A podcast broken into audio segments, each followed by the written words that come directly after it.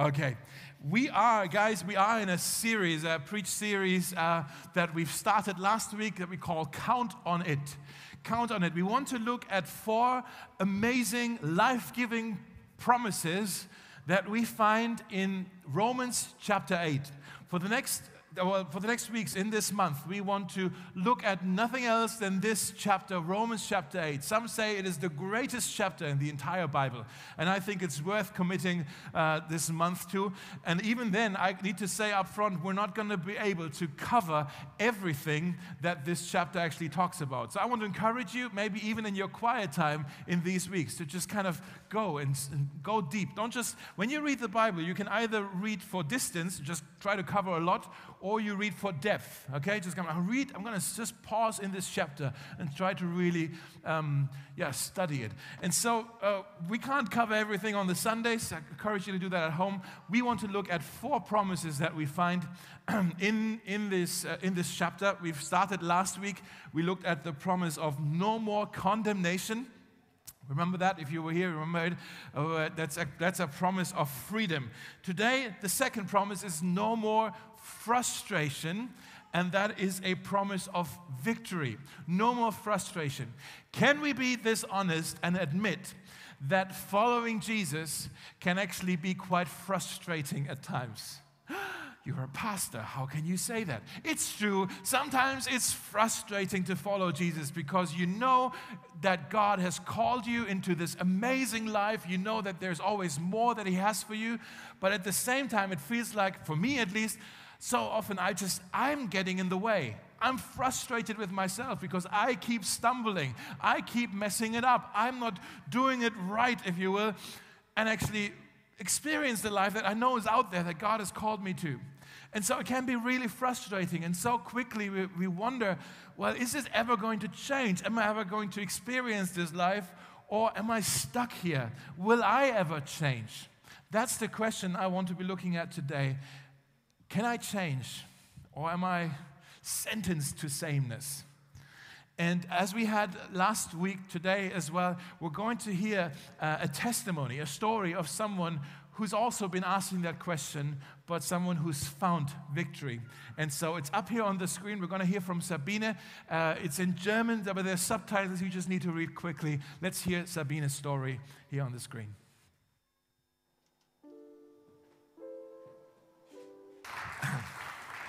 Sabine is sitting over there. Uh, I said in the first service, she's here for both services, and I said already, but thank you again. It takes so much courage to not just admit this, but to say all this into a camera, to be shared in church uh, with religious people. And so we like we honor you, Sabina, for being so honest with us and uh, actually inviting us into uh, very personal heart matters that if we are honest with ourselves, uh, we all know really well, don't we? Uh, Sabine was, was talking about that deep down, she knew that something wasn't quite right. We can be so good, can't we? Um, and putting up a facade and just pretending and even lying to ourselves, like, no, no, everything's fine. But deep down, we know something's not quite right. Uh, Sabine was talking about the addictive patterns, how they can become like chains. You can't even move anymore. It's like, ah, I can't change. I'm chained to this. Yeah? And another thing she said was, it starts innocently, but then it starts to take over control. Oh my goodness, that's so true as well. I don't know, can, do you, do you relate to this on some level? It may not be computer games, it may be something else for you, but, but this feeling of, oh man, I'm, I'm stuck here.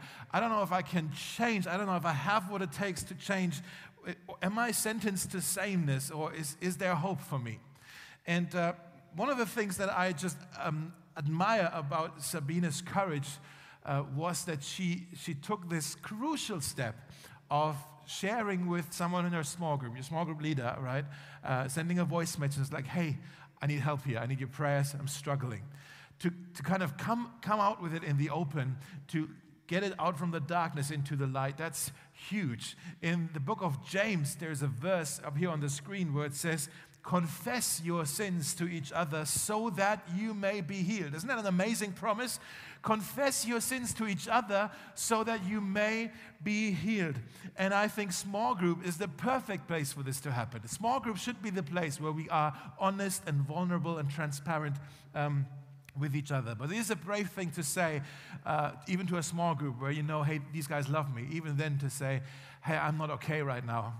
I'm struggling over here. Please pray. I, am stuck. I can't get through this. I need help. Uh, Brennan Manning, uh, who's an author that I really like, he said in one of his books, That which is denied cannot be healed.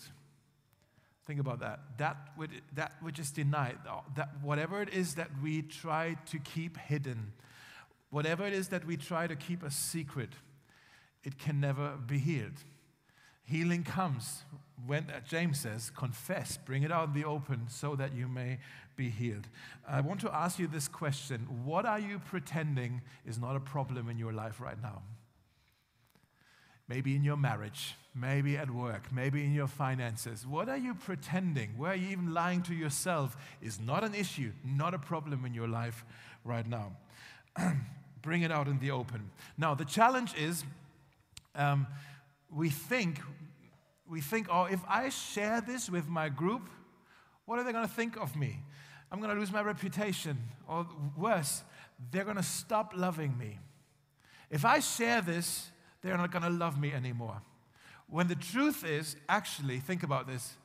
If you would be who you really are, transparent, open, the real deal, then we could really love you who you really are, not just the pretense that you put on. Man, we Christians, we're so good at putting on a face, a facade, of looking very, uh, you know, religious. We're so good with this. But then it's just kind of, oh, we, we, we, we love each other's pretense. At Mosaic, we want to love the real you, not the pretend, the fake you, okay? And I believe God can change the real you. I believe that. And uh, he, can, he can do that, that you're not sentenced to sameness. And you may be saying, okay, how do you know that, Dave? Well, actually, Romans chapter 8 this next passage that we want to look at today. We started last week with the first four verses. Today we're going to pick up reading in verse 5 and look at the next verses. It's also on your piece of paper that you found in your contact card if you want to take notes today. But in these next passage, in this next passage, in these next verses, we find, I think, three reasons why we can be confident that we can change. Okay, I want to look at this with you today. Let me read to you, starting from verse 5. It's also here on the screen, uh, Romans chapter 8, verse 5. Those who are dominated by the sinful nature think about sinful things, but those who are controlled by the Holy Spirit think about things that please the Spirit. So, letting your sinful nature control your mind leads to death, but letting the Spirit control your mind leads to life and peace. And then a bit further down it says, You are not controlled by your sinful nature, you are controlled by the Spirit if you have the Spirit of God living in you. Let's pause right there. What is, what is Paul saying here? He's saying the battle actually over change is in here, it's in the mind. It all starts with your head. Every action, everything you do, it starts with a thought. Do you know this? It starts, it starts in your head. And so that's why he says something is, has a control over your mind. It's either one of two things. It's either your nature, your sinful nature, or the Holy Spirit. One of those two things has control over what's happening in your mind, and your mind determines destiny. Okay? What happens in, in your life, where, where, where you go, every action starts in your head. And so it's either your nature or the Holy Spirit. Now, last week we talked about this that our nature, our hearts are sinful. Our hearts are corrupt. Our nature is corrupt. It's broken. It doesn't work properly. I compared it to um, an operating system of a computer that has a virus. Remember this? It just doesn't function properly. The Bible says that our hearts are deceitful above all things who can understand them? Our hearts are deceitful. That's why we need to be careful with trusting our own hearts. I know what I'm saying right now is so counter the advice of what everybody else tells you because the advice that you hear from, I think, everybody in this city is hey, just follow your heart. Isn't that what we say to each other? Follow your heart, follow your instincts, follow, follow your desires, do whatever makes you happy. I'm wondering sometime if I wonder sometimes if that advice is actually not the solution, but the problem. At least in my life, when I'm honest, all the moments when I followed my heart, when I followed my desires, it just got me into trouble. It really did. Whether that's to do with relationships or money or sex or work or the church or whatever. Whenever I just followed my instincts, uh, it, it never worked out well. Paul is saying the same thing. Your hearts, your, your nature is, is broken, it's sinful. It actually leads, he says, it's not just it gets you in trouble, he says it leads you to death. That's a strong way to say this. It's a very strong way to say, like, hey, don't trust it. Don't, don't pursue it. Now, there's hope though, because if you are a Christian, you can be controlled by something else. You can be controlled by the Holy Spirit. You are controlled by the Holy Spirit, and you no longer have to say, Well, I'm stuck here. I'm always going to follow my heart, and there's no alternative for me. Like, there's no other channel on this television but this one channel, and I have to watch it. No, for a Christian, there's a second channel that you can watch. You can switch over and have your mind be controlled by the Holy Spirit. So, the first thing that, if you want to write this down, why change is possible is I'm under a new management. Change is possible for you if you're a believer because you're under a new management. Let me try to explain this. Um, you've noticed in Berlin, in our city, and all around the world, this pandemic was, uh, well, was a disaster for lots of different. Um, yeah, just work areas, but especially for the catering industry and for restaurants, it's been a killer. Okay, loads of restaurants, and I know many of us we try to provide for the restaurants and order lots of food and hopefully you survive. Man you that's my favorite pizza place. You can't go down. And then a few months later you, the doors are closed. So many restaurants right in the, in the city have, um, have tanked and, uh, and have lost their businesses and they're closed. And some of them the space you can see now they're being remodeled and there's a new sign on the door. It says new management what that says is someone says, hey, the previous business model didn't work out. Okay, it actually died. But watch this space. We're going to do a new thing over here. That's what the Holy Spirit is saying in your life. Hey, your previous way to live is actually is going to bring you to death. It's going to bury you. But watch this space. I'm bringing new management. I'm bringing new leadership into your life. Does it make sense? Uh, and I'm, I want to do a new thing here for you. Let me direct you. Let me lead your mind. Let me lead you, he says, to life and to peace. I think that's what we all want. I want to ask you this question Who's managing your life? Who do you allow to have influence on your life? Who controls your mind? You can attach yourself either to your own sinful nature or you attach yourself to the Holy Spirit. It's kind of like a train wagon. You can either attach yourself to this engine or to this engine. And this engine will take you, I don't know, to Potsdam, and this other engine will take you to paradise. And so. So I don't even know where that came from. I did that joke in the first service. I just thought it up, but I had to repeat it. Anyways, sorry, brother. Potsdam. Potsdam is nice. You see what I mean? Whatever you attach yourself to will determine your direction. That's what I'm saying. Sorry, just forget forget what I said here. Um, so, uh, when you attach yourself to the Holy Spirit, when you say, I'm going to attach myself and make Jesus, the Spirit of Jesus, the Holy Spirit, the manager of my life, the Bible says that He works in your, in your life and, and in great ways. Let me show you this. It's just three things if you want to write it down. The Holy Spirit, Bible says, He renews your mind. He actually changes your thinking. Like I said, it all starts in the head. The Bible calls the Holy Spirit the spirit of, of wisdom, of revelation, and of knowledge. That means He leads us into all truth, Jesus said. He opens our eyes to see spiritual truths that we wouldn't have seen otherwise. That's the first thing. He also shapes our character. He shapes our hearts. Uh, he, we talked a few weeks ago about the fruit of the Spirit. Remember this? Patience, love, peace, joy, kindness, these kinds of things. The character description of Jesus. Actually, that's the kind of qualities that the Holy Spirit wants to form in your hearts. I'm not talking today about behavioral management or how do I get my addiction a bit more under control. I'm talking about a whole new renewal of your heart, of new qualities that aren't there yet that He wants to bring into your heart. And then the third thing, uh, the Bible says He changes your desires as well.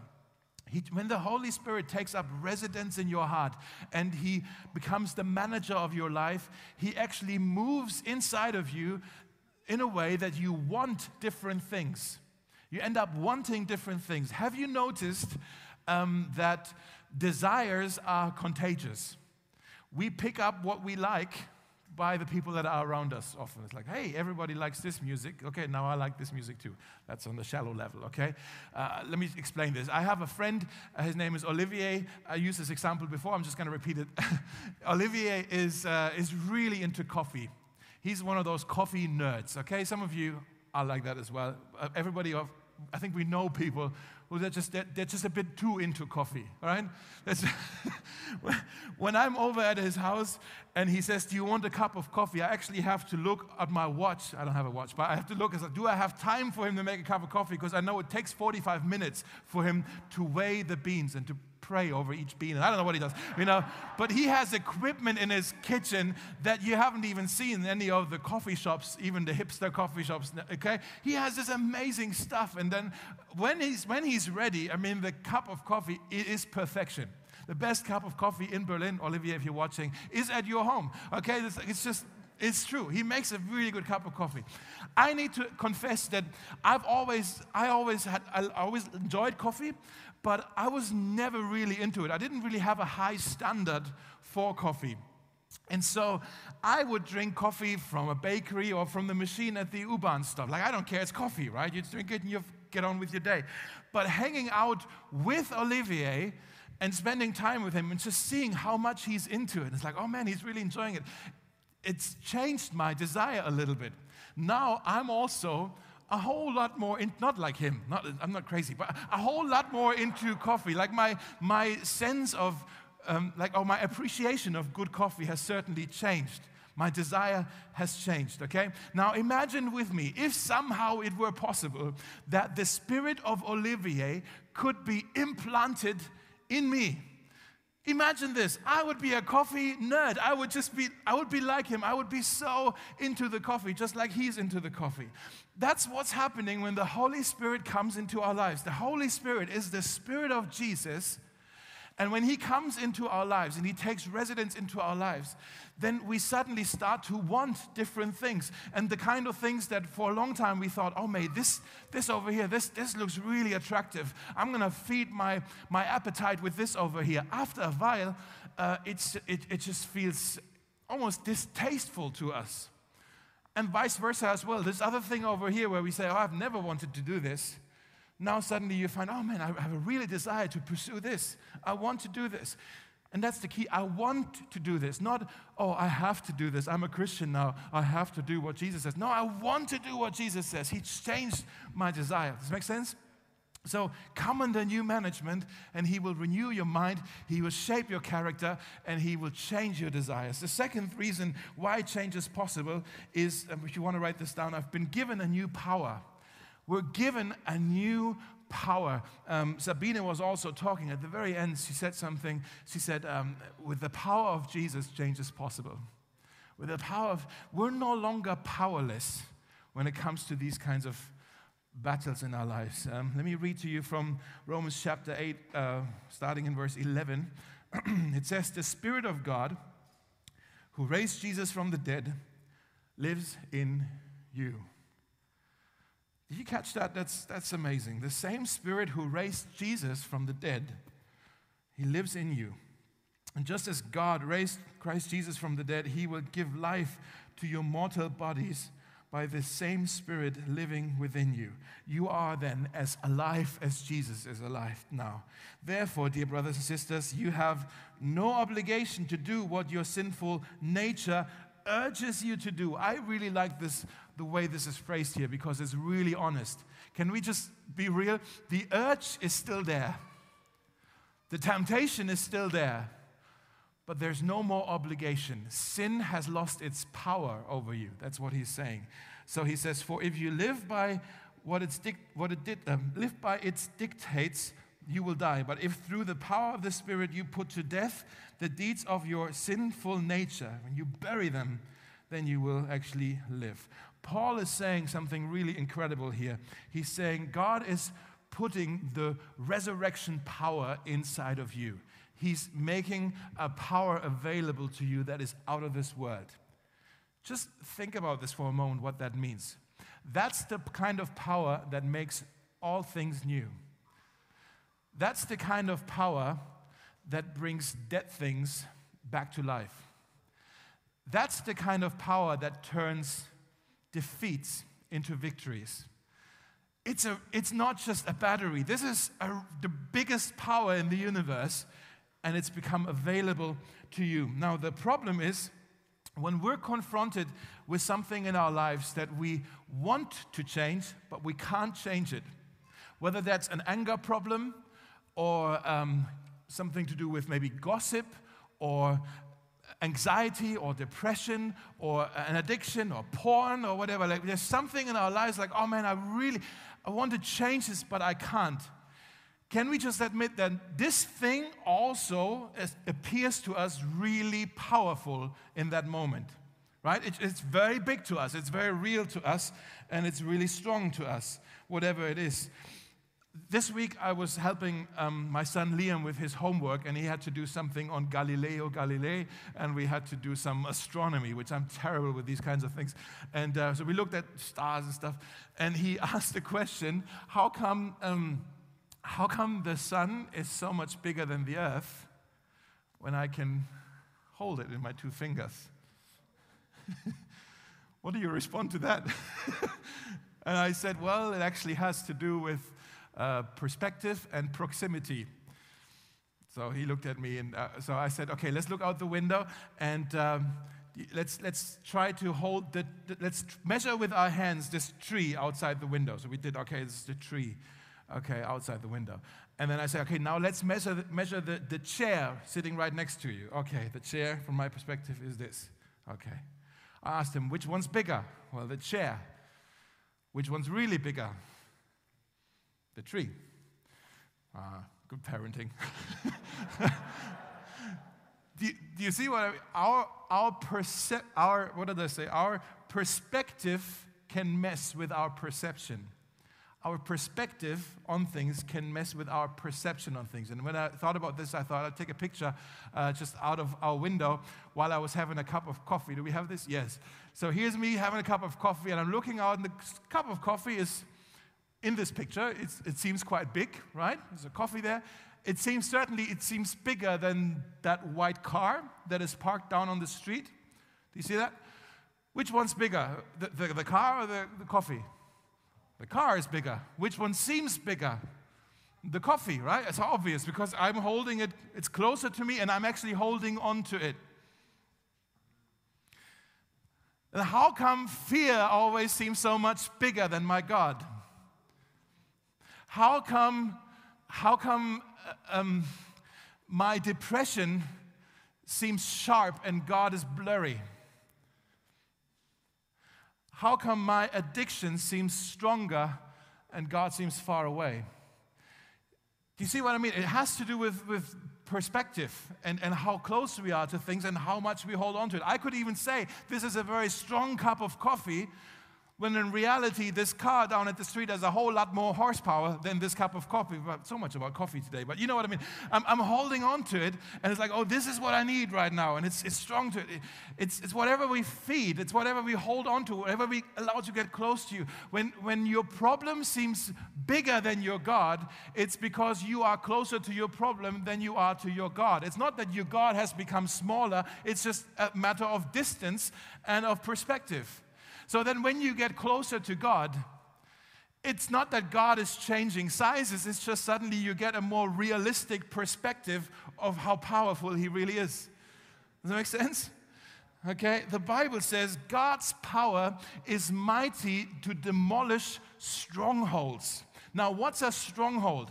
A stronghold is actually something in your mind, anything that in your mind you allow to become bigger than God. That's a stronghold. Anything that's pretending to be stronger than God, that exalts itself in your head, that's a stronghold. And the resurrection power of Jesus is bigger than the things that got a stronghold on you. We were singing about this earlier in the first song that we were singing. I don't know if you caught it. We were singing, Nothing can stand against the power of our God. Nothing can stand against the power of our God. That's, that's what I'm trying to say here. When you try to change in your life, when you try to break some of those patterns, don't try to do it in your own strength. You don't have what it takes to change by yourself. That's why we feel frustrated. That's why we feel like I'm never going to change. That's why we feel defeated. That's why we feel um, beaten. We're not strong enough. So, Paul's reminder to us you are called to live in the power of the Holy Spirit. That's what he's saying. I like to compare it to the difference between rowing and sailing. Rowing and sailing, both on the water, both is fun, I guess, when you row a boat, it's all up to your power. You're trying to row, maybe even against the tides, against the streams. You're trying to row and you put in all your effort, but you're not going to get very far and you're not going to be very fast. When you set the sails, you still have some responsibility. You still have to set the sails and steady the course, and you're not apathetic just watching for change to happen. You're still involved, but the power for you to move your boat is not your own power, it's an external power, it's the wind. Jesus says in John chapter 3 the Holy Spirit is the wind, a force that actually can move things around in your life if you set the sails right. That's what I'm saying. It's not your own strength, it's, it's setting sails so the Holy Spirit can come with his resurrection power and change things up in your life, okay? The third thing, real quick, um, the third reason why we can change, uh, why change is possible, is because we have a new confidence we have a new motivation, we have a new incentive, if you will, a new confidence. Those of you who um, maybe in your workplace you lead projects or you lead teams of people, or maybe you are teaching students, or maybe you are uh, raising children in your home, or maybe you are coaching sports teams or something, you know there are effective and ineffective ways to motivate someone to do something, right? Some of you may be thinking about your own boss right now. It's like, yeah, my boss is terrible at motivating us. Or maybe he's excellent at motivating us. You will never get the best out of someone by shaming them, by guilting them, by criticizing them, by micromanaging them, by uh, belittling them, by lording over them. These kinds of things are not very motivating. They're actually frustrating. They, are, uh, they create fear, maybe even, right? There's like, oh, I don't want to work with this guy, but oh, I'm so terrified of him, right?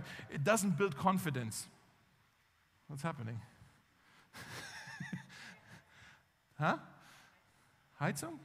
Wow. Okay. Right? Okay, it's time to wrap up, Dave. Okay, so let me read to you verse 14. For all who are led by the Spirit of God are children of God children of God. So you have not received a spirit that makes you fearful slaves. You don't have to fear God like maybe you fear a boss or a teacher or someone who's, who's a tyrant. Okay? He's, he's your father. Instead, you received God's spirit when he adopted you as his own children. See what Paul is saying? You're no longer a slave to sin. You are a child of God. That's why Sabina was saying, Hey, I'm a daughter of God. I've been set free by this Jesus. I've been set free from my chains. And then verse 15 it continues Now we call him Abba, Father. He's not referring to a Swedish pop music group. He's referring to the Aramaic word Abba, which translates to daddy. Just think on this for a moment. That's how close God wants to be to you, that you call him daddy. The word daddy means closeness, nearness. Okay? So God isn't just a parked car, a, a parked car on the street that seems blurry and far away. No, He wants to be so close to you that you always have Him in the right perspective. And says, uh, For His Spirit joins with our spirit to affirm that we are God's children. We are God's children. Also, just shortly on that, it doesn't say change first and then you can be a child of God. No, no, you are a child of God, therefore you can change. You see, it's, it's, the order is really important. Uh, since we are his children, we are his heirs, and in fact, together with Christ, we are heirs of God's glory. How does God motivate us to pursue change? How does, what's the, the incentive that he has for us. It's not shame, it's not guilt, it's not rules, it's not traditions, it's not religion. He motivates us with his delight in us. He motivates us with his love, his affection for us. Like, hey, I love you, like a good father loves his children, and therefore um, you don't have to be uh, like you don't have to be afraid of me. He motivates us with his generous heart.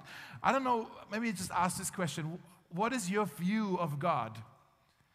If you think of God, maybe you're even projecting your earthly dad to your heavenly father. And you think, oh, God is like my earthly dad. He's impatient, he's uh, cruel, he's impulsive. And that, I said last week, as long as you are afraid of God, you will never run to him for help, right? And so What's your view of God? When you know that He's for you, that He's on your side, you'll run to Him for help. You'll say, Hey, I want to be under your management. Please give me this resurrection power. I don't have to fear it. This is the good power, the good kind of energy that I need so I can actually change. Yeah, the guys are coming out um, to, to, um, to lead us in worship. The, the, um, the Bible says the love of God compels us. The Bible says God's kindness leads us to repentance, to turn to Him. And so we, what, that's what we want to do right now is actually to remind ourselves of God's goodness, of, of, of this confidence that we can have. Oh, he's our Father, He's our Daddy, He's Abba to us. And therefore, we can run to Him and bring Him all the burdens, all the chains, all the things where we by ourselves admit, I don't have what it takes to change this. But maybe, God, you can do this. I want to surrender these things to you now. And actually, guys, I really expect that God might do something in our hearts right now. Um, so maybe we're going to sing a song, and this song will kind of be an invitation to come to the altar, to come to, to Jesus, and actually to receive from this altar, from this place of wholeness, um, the, the kind of things that we need to overcome, truly overcome um, the, the challenges of our lives, the strongholds, um, the burdens, the, the addictions. I wonder if some of you, that's what God has for you today true freedom, victory. That's, that's, that's why maybe he, he, he woke you up today to come to church today because He wants to actually do something in your heart. I want to actually lead us in prayer. Um, maybe if you want to, we can all, we can all stand for this and then we're going to sing. Um, but I just want to lead us into it and then let, let God minister to us as, as we sing these songs. Uh, maybe let me start there with this question Are you a child of God? That's, that's where it all starts. Are you a child of God? Can you say, can you call him Abba, Father? Um, the Bible says that everyone is loved by God, everyone is created by God. Not everyone is automatically a child of God. You are a child of God um, when you believe in Jesus Christ. It's uh, Galatians 3. You are sons and daughters of God by believing in Jesus Christ.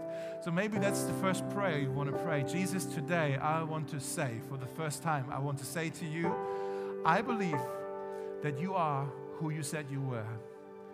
I believe that you came to rescue me and that you have the power to change me. So today, for the very first time ever, I'm running to you. I'm running for help and I'm running to be rescued from all the things, all the trouble that I have in my life, all the things, the mess that I always get myself into. I'm done with it. I want to run to you and experience the life that you have for me. But this isn't just a prayer for someone who says yes to Jesus for the first time. Maybe you've been following Jesus for a long time and you keep praying that prayer Jesus, I continue to turn to you. I continue to run to you because you're my only hope here. You can save me from my sin. You can save me from my chains. You can rescue me. And so today, I bring you this. And you just mention to Jesus whatever it is that's got a hold of you, the, the stronghold in your life. And you say, Jesus, your power is mightier than these things. I want to experience your victory. Do it in a way that I know this was you setting me free. It's not just a coincidence like, oh, how lucky I got rid of this. But do it in a way that we know this was Jesus yeah, causing a breakthrough in my life. And then you get the credit, Jesus. You get the glory. And everyone around me who knows me well, they will see, oh, only God could have done this in this way. So come now. We ask you, Jesus, come now and, and, and, and move among us. Move in our hearts, Lord. Mend us, change us, set us free, Lord. We, we, I'm, I'm praying these things in faith, and we're expectant now for what you have in store for us in these next moments. Amen.